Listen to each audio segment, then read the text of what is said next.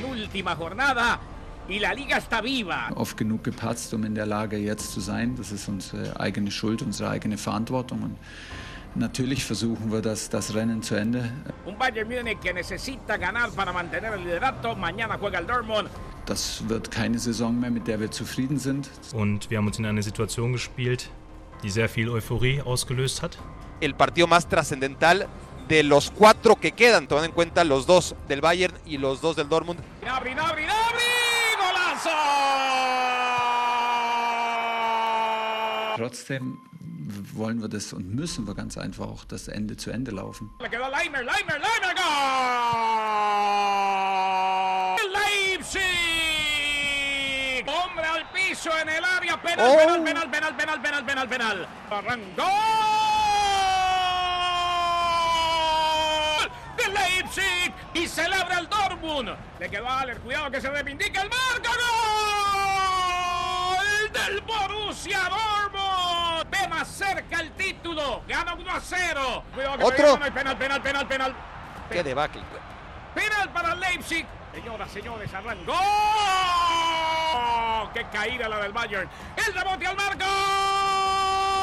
De nuevo Sebastián Aller. Lo gana el Dortmund, que dormirá como líder. Nur für Bayern München spielen und für Bayern München arbeiten, geben wir alles bis zum, bis zum Abpfiff. Wir sind noch nicht fertig, aber wir sind bereit. Wir sind bereit, ähm, den letzten Schritt gemeinsam zu gehen und das als Mannschaft, als Verein, als Stadt.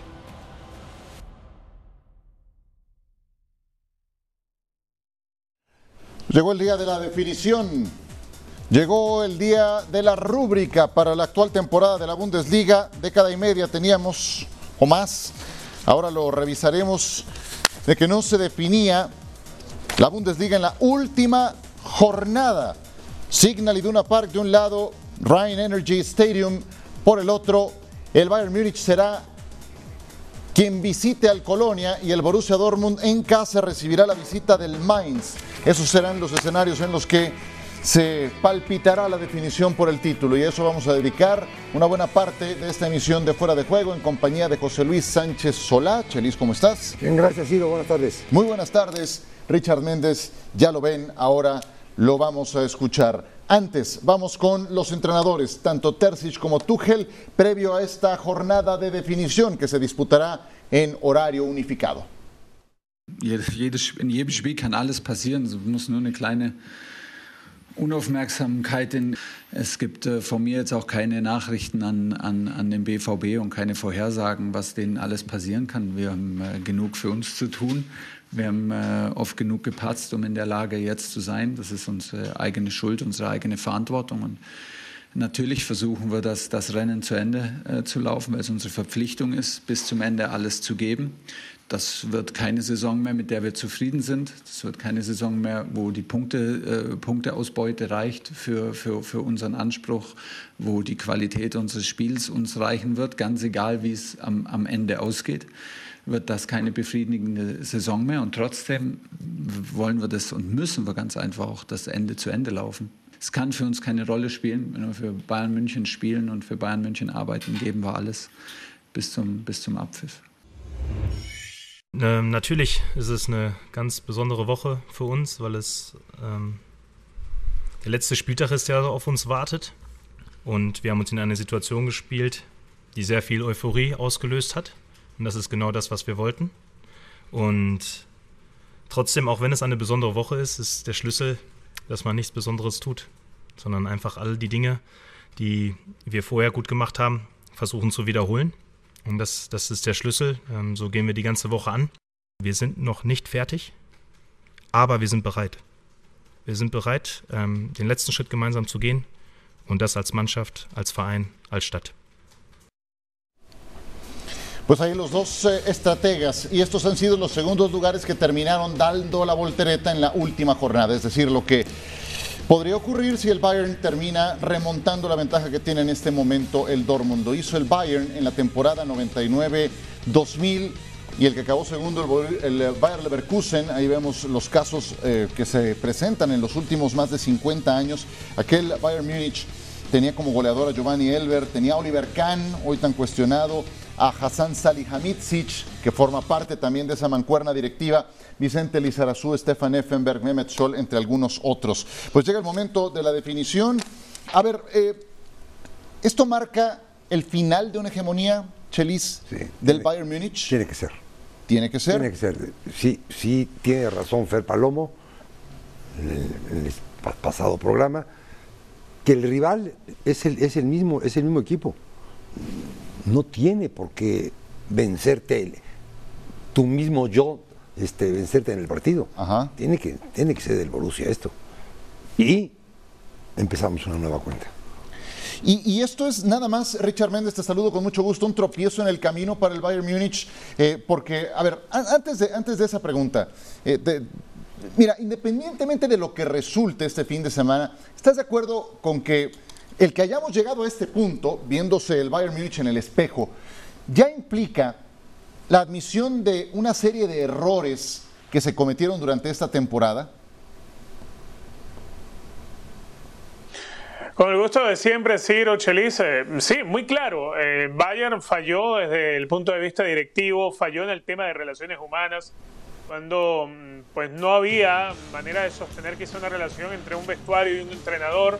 Eh, una decisión que se tomó mm, pensando que era buen momento poner a debutar a Thomas Tuchel enfrentando el clásico ante el Borussia Dortmund y lo ganan de gran manera y, se convierte ese en el último partido que precisamente pierde el Borussia Dortmund y Bayern estaba vivo en la Copa, estaba vivo en la Champions y era puntero del campeonato de la Bundesliga.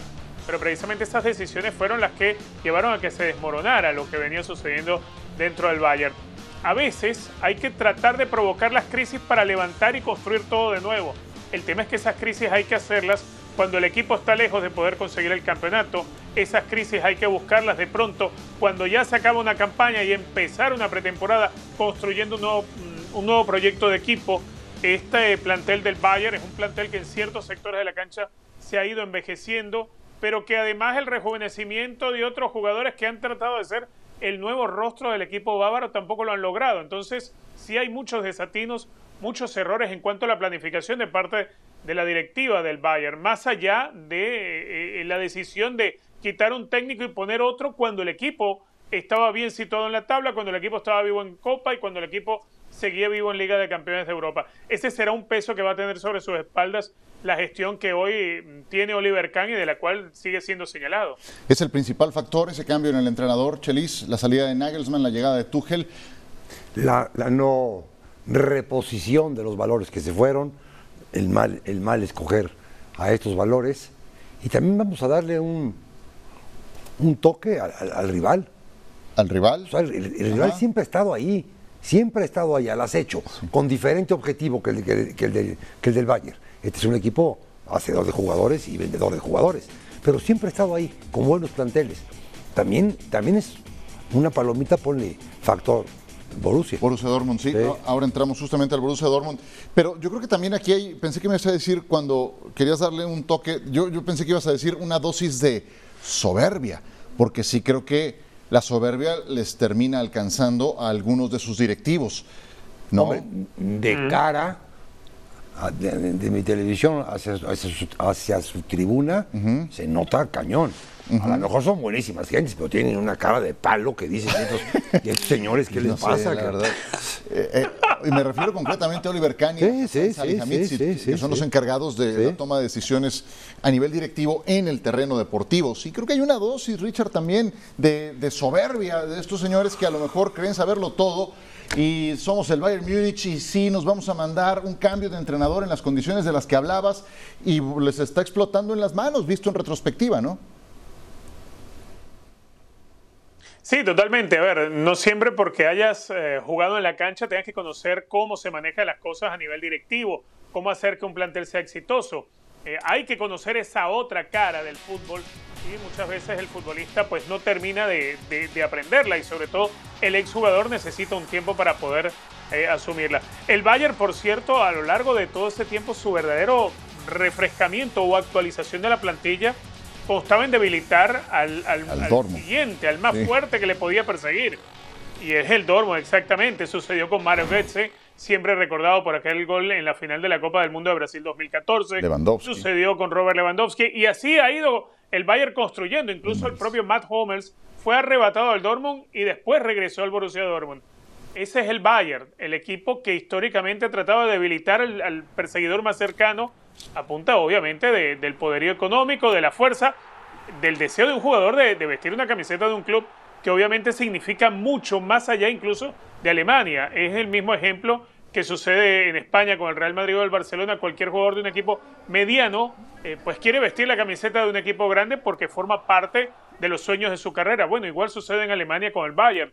No le cuesta nada convencer y además de tener ese poderío económico, de vestir a, cualquiera de los jugadores que, que despuntan en el campeonato germano y de allí llevarlo a sus filas y cada vez seguir haciéndose más y más invencible. Hoy en día la versión que tenemos es la de un Bayern que es muy terrenal. Y, a la vista de esta temporada, Chelis, la decisión de prescindir de Lewandowski, ingresando, fueron 40 millones de euros más variables, una cantidad ciertamente alta para un jugador de su edad. Sí, claro. Eh, hoy el Bayern se estará lamentando de haberlo dejado ir Em, porque finalmente la cuota goleadora que esperaban que aportara alguien como Sadio Mané por unas o por otras no terminó llegando al nivel de Lewandowski. Siempre la gestión administrativa ha sido, había sido muy buena. Ellos compraban muy barato y colocaban en equipos de medio pelo y les iban dando este seguimiento. Y lo que dice Richard, ¿no? Debilitando al Borussia ah, Dortmund. totalmente. Y lo de Lewandowski fue pensado en el momento, porque el próximo año les iban a dar 20. ¿no? O hasta libre se hubiera ido. o, libre se hubiera ido, se acababa su contrato. Entonces, esta gestión había, había mantenido al, al Bayern siendo un, gran, con una eficiencia financiera muy grande, cosa que ya no se les dio a estos. ¿Dónde se rompió, la, dónde se rompió el, lazo, la cadena?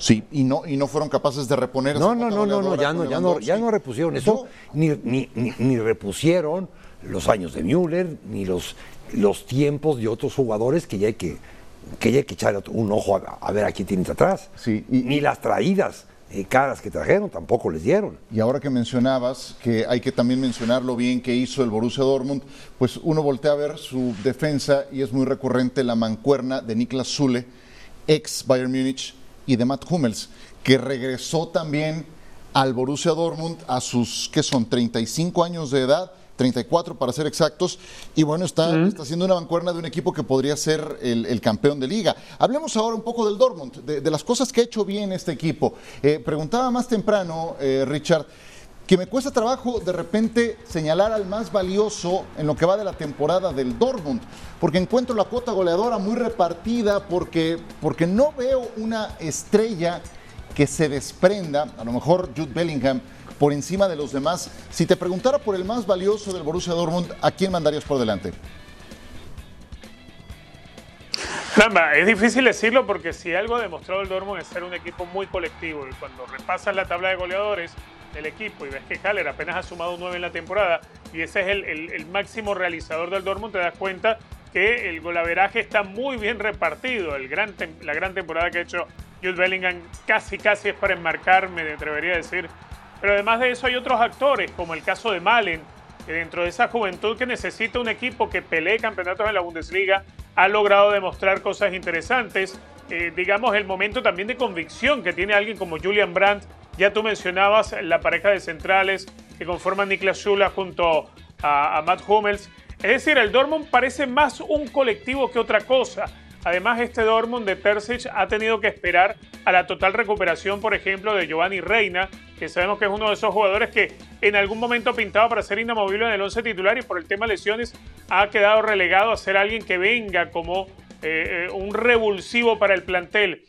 Yo me atrevería a decir que, que en este Dortmund priva por encima de todo el fútbol colectivo. Eso sí, sin ser vistoso, siendo a lo que es el Dortmund, un equipo que tiene mucha capacidad, mucha pegada, es un equipo que insiste mucho en el juego por las bandas, que a veces se olvida que cuando juegas por las bandas necesitas profundidad para poder encontrar el, camino y no basarse solamente en la amplitud, pero son pequeños actores que van participando en, esta gran película que se llama poderle ganar una liga al Bayern Múnich y sacarlo de ese, ese eterno cuadro de campeón y de ganador del torneo alemán.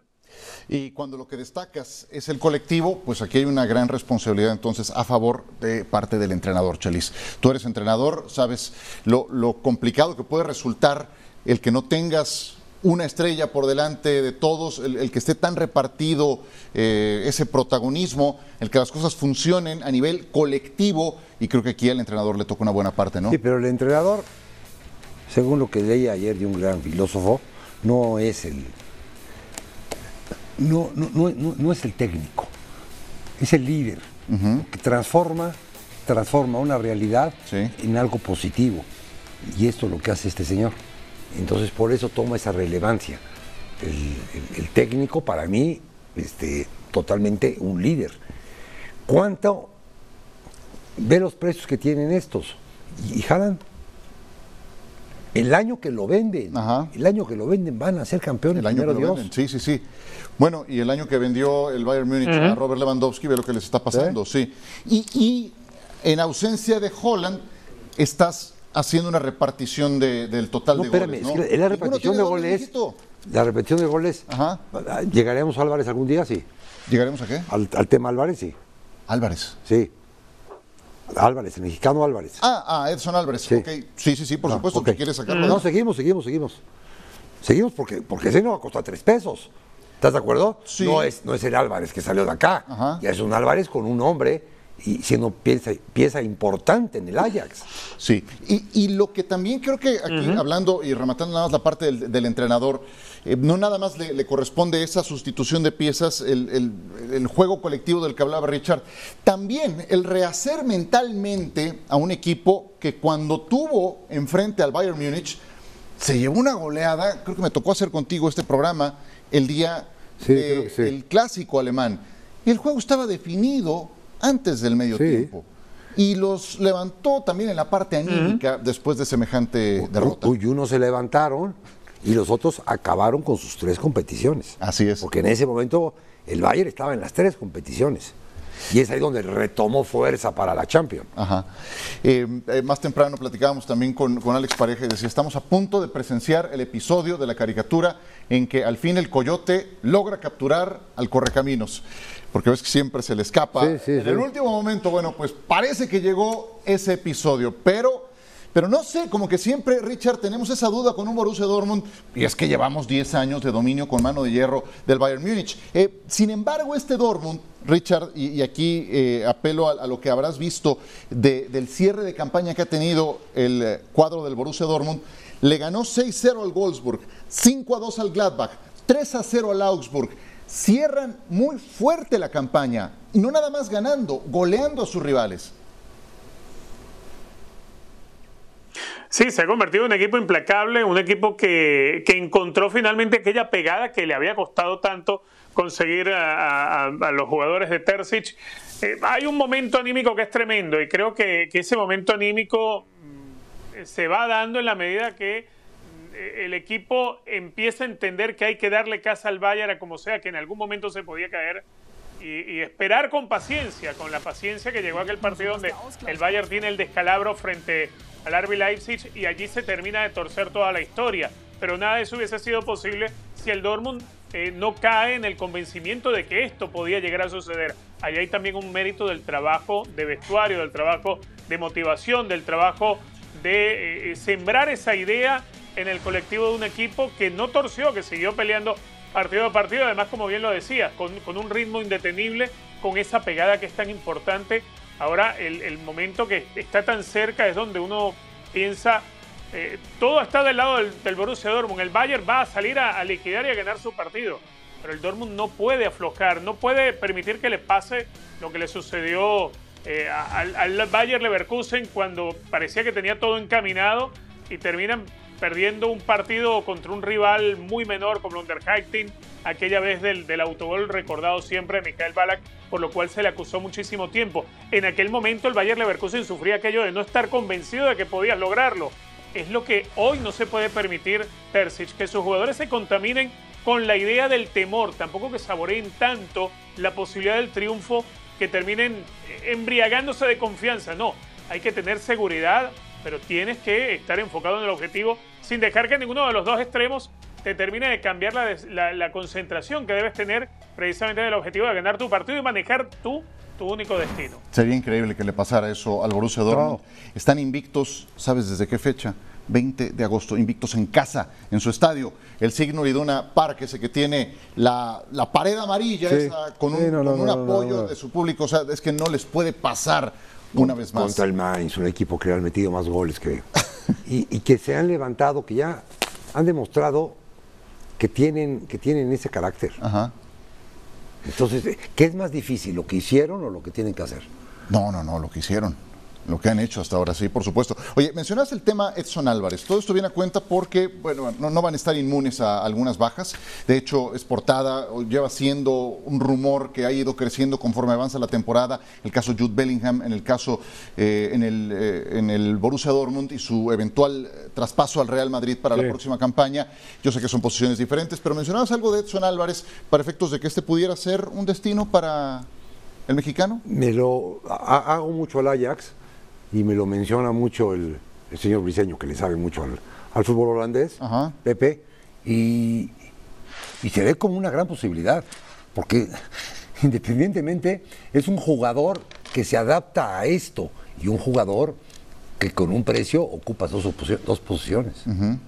Bueno, pues veremos, veremos al tiempo si eso termina ocurriendo. En el caso de un Edson Álvarez, que también estuvo muy cerca de salir el verano pasado con destino al Chelsea y a la vista de los acontecimientos, qué bueno que no se fue al Chelsea. Ven más como la, clase de campaña que ha tenido el Chelsea hasta el momento. Y ahora les presentamos la, este recuento de un top 5 de parte del Borussia Dortmund. Ahí está Julian Brandt con uno de esos grandes activos que tiene el disparo de media distancia, anotando uno de sus nueve goles en la actual temporada. Número cuatro, nos movemos a lo que hizo Sebastián Aller, un tipo que además tiene, Richard, una gran historia. Sí, sin duda alguna. Además, eh, lo fino, los detallazos. Esto es uno de esos goles para enmarcar. Esto es colirio para la vista. Ahí estaba el número 4 y ahora nos movemos al 3. Esas historias inspiradoras, sin duda alguna. La de Sebastian Haller, Matthias de Ligt en el duelo ante el Freiburg. Se, les nota en la cara la convicción que tienen para pegar a la pelota. Dice, voy, a perforar la red. No experimentan, la meten. Sí, sí, sí. Esta, esta es para perforar la red. Número 2, Yusufa Mukoko. Velo, contra el Bochum. De los cinco, tres han sido iguales. Bueno, tres. Otra de esas grandes noticias. Sí, señor. Otra de esas grandes noticias. Sí, Cheli. La juventud de Mukoko, el, atrevimiento que tiene. No le pesa jugar a este nivel, no le pesa. Compite, aguanta, va. Y aquí está otro gran gol, el número uno de Joshua Kimmich. Vean nada más la comba que hace ese balón, el efecto impresionante. Kimmich es de los que se mencionan que podría ser candidato a llegar al Fútbol Club Barcelona como un recambio a la posición de medio centro que ha ocupado Sergi Busquets. Desde luego tenemos por esta misma plataforma la definición por ESPN Plus, previo y post eh, a esta jornada fuera de juego el Borussia Dortmund contra el Mainz, 9 y 20 hora del este. Colonia recibe al Bayern Múnich. Acompáñenos. Ideas de primer mundo a la misma hora. Exactamente, como debe de ser. Eh, jornada con horario unificado en todos los casos. Esta es la lucha por el liderato de goleo. Niklas Fulkrug, futbolista del Werder Bremen, que tiene 16 goles, dos más que Christopher Nkunku. Fulkrug, que jugaba en la segunda división apenas eh, hace no mucho, Richard, con el Werder Bremen y con una cuota baja para lo que estábamos viendo en los últimos años, ¿no?